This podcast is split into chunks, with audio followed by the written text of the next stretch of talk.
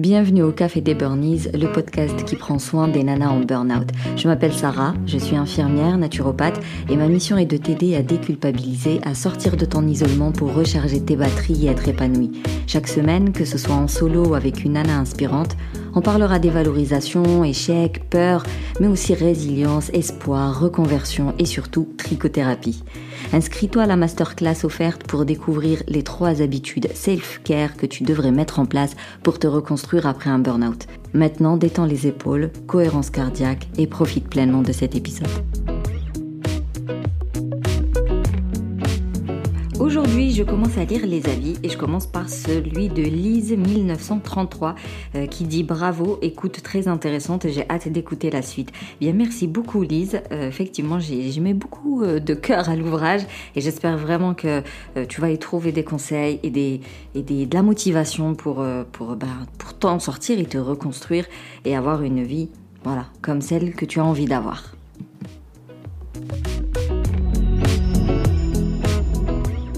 Qui n'a pas déjà entendu des phrases du style Oh, mais pour un rien du tout, aujourd'hui on est en burn-out. Dès que t'es fatigué, t'es en burn-out. Mon Dieu, il y a des burn-out autour de moi. Non, mais c'est trop un phénomène de mode. Euh, voilà, en gros, euh, pour celle qui est en burn-out, elle est déjà mal dans sa peau et là, c'est de quoi lui donner mais le coup de grâce et on comprend beaucoup mieux pourquoi les gens n'osent pas dire qu'ils sont en burn-out. Alors qu'en vérité, c'est comme si tu me disais, oui, le cancer du sein est un phénomène de mode. Euh, je ne pense pas.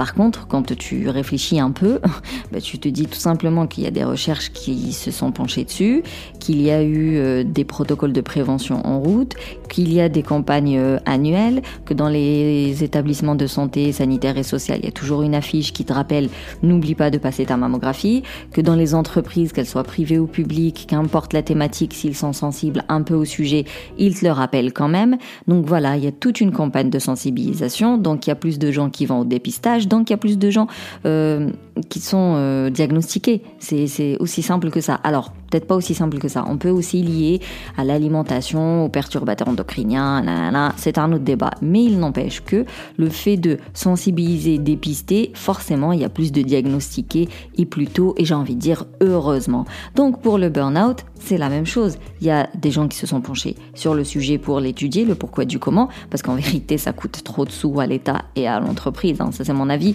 Mais euh, voilà, au moins, ça les a poussés à faire des études, euh, des, recherches et euh, avoir des résultats et mettre en place de nouvelles choses alors on est bien d'accord, tout le monde ne le fait pas, mais il y a des choses qui se font.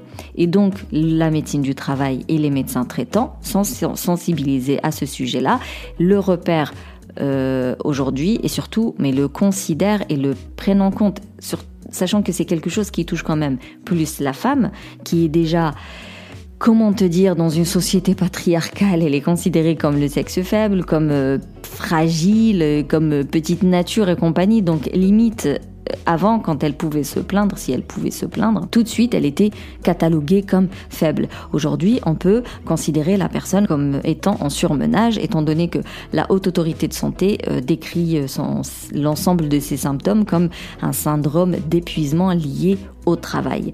C'est quelque chose, certes, c'est pas une, c'est pas encore considéré comme une maladie, mais ça reste quand même un pas en avant. Qui sait, peut-être que dans 10 piges, sera considéré comme une maladie. Mais en tout cas, pour l'instant, le fait que tout le monde en parle, le fait qu'il y ait des livres, des émissions, euh, bah, des coachs, tiens, euh, qui, voilà, qui plein de programmes autour du burn-out, mais c'est super bien.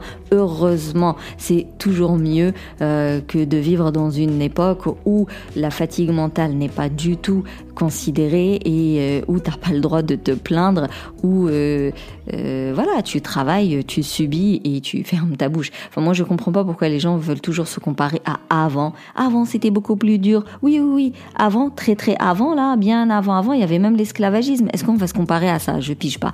Aujourd'hui, on a certains acquis sociaux qui sont en train de disparaître année après année. Donc, profitons-en tant qu'ils sont encore là. Et oui, tu as le droit de te, de te dire que tu es fatigué, que tu n'en peux plus et d'aller voir ton médecin traitant pour lui dire je n'arrive pas à euh, vivre mon quotidien, je le subis.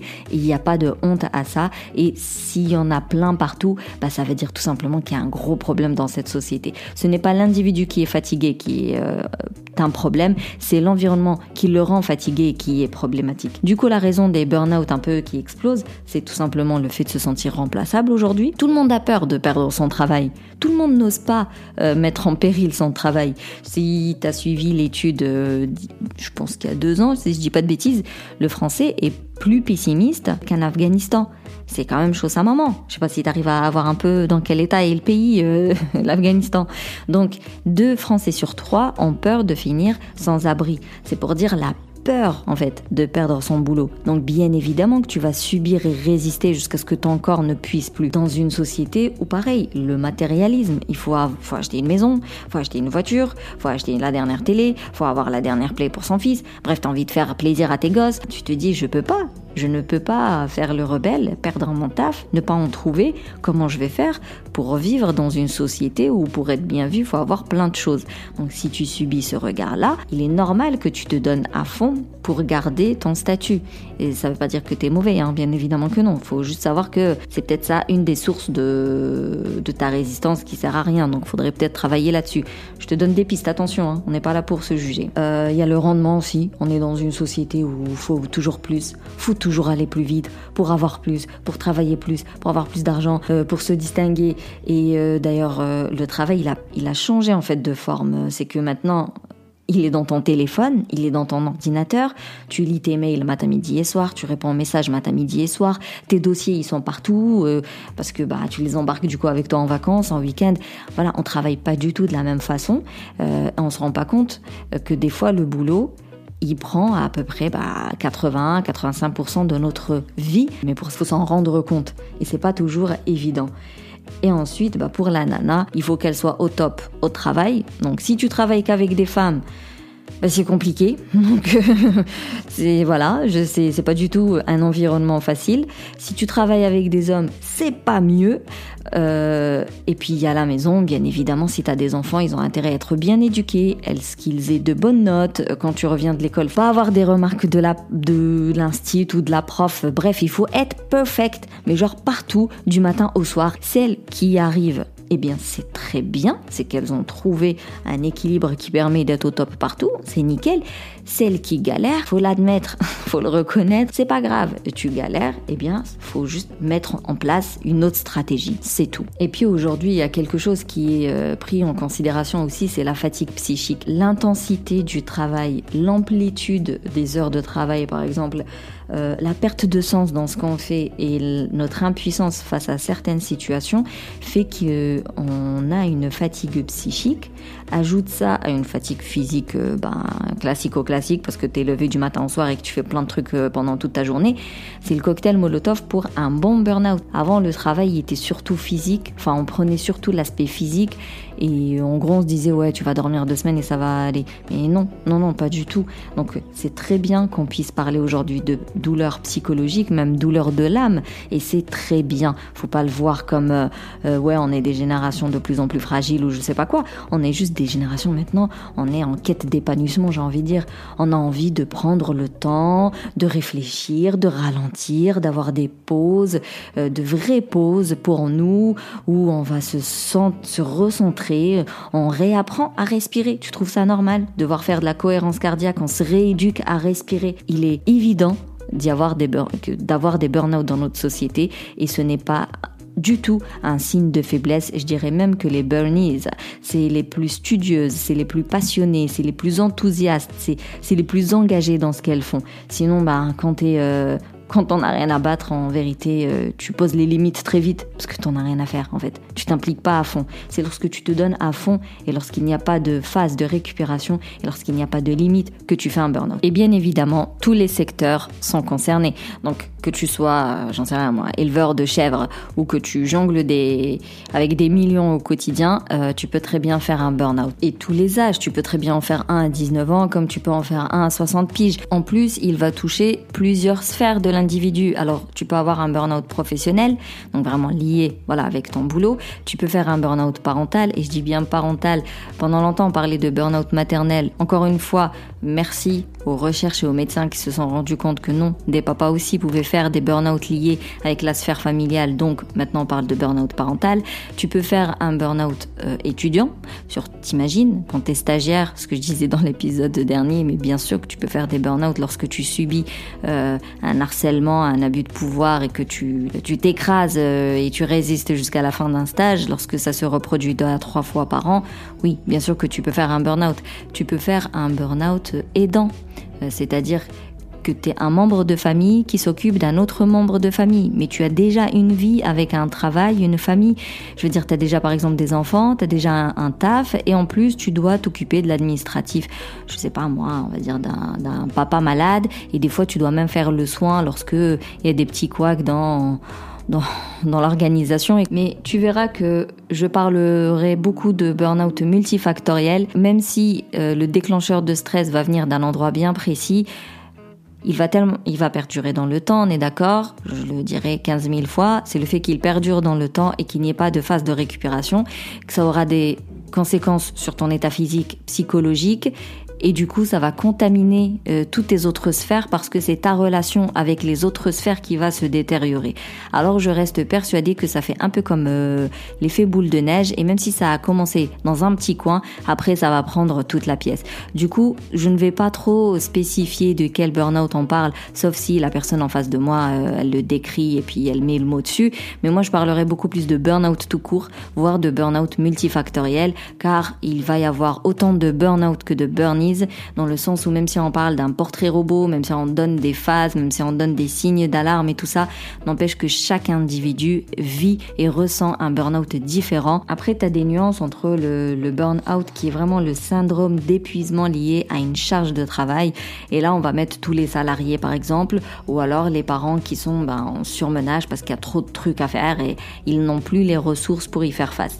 Euh, mais ça peut être aussi une sous-charge de boulot, c'est-à-dire que tu dans un métier qui n'exploite pas tout ton intellect et tes compétences. Et donc en gros, tu te fais chier en fait.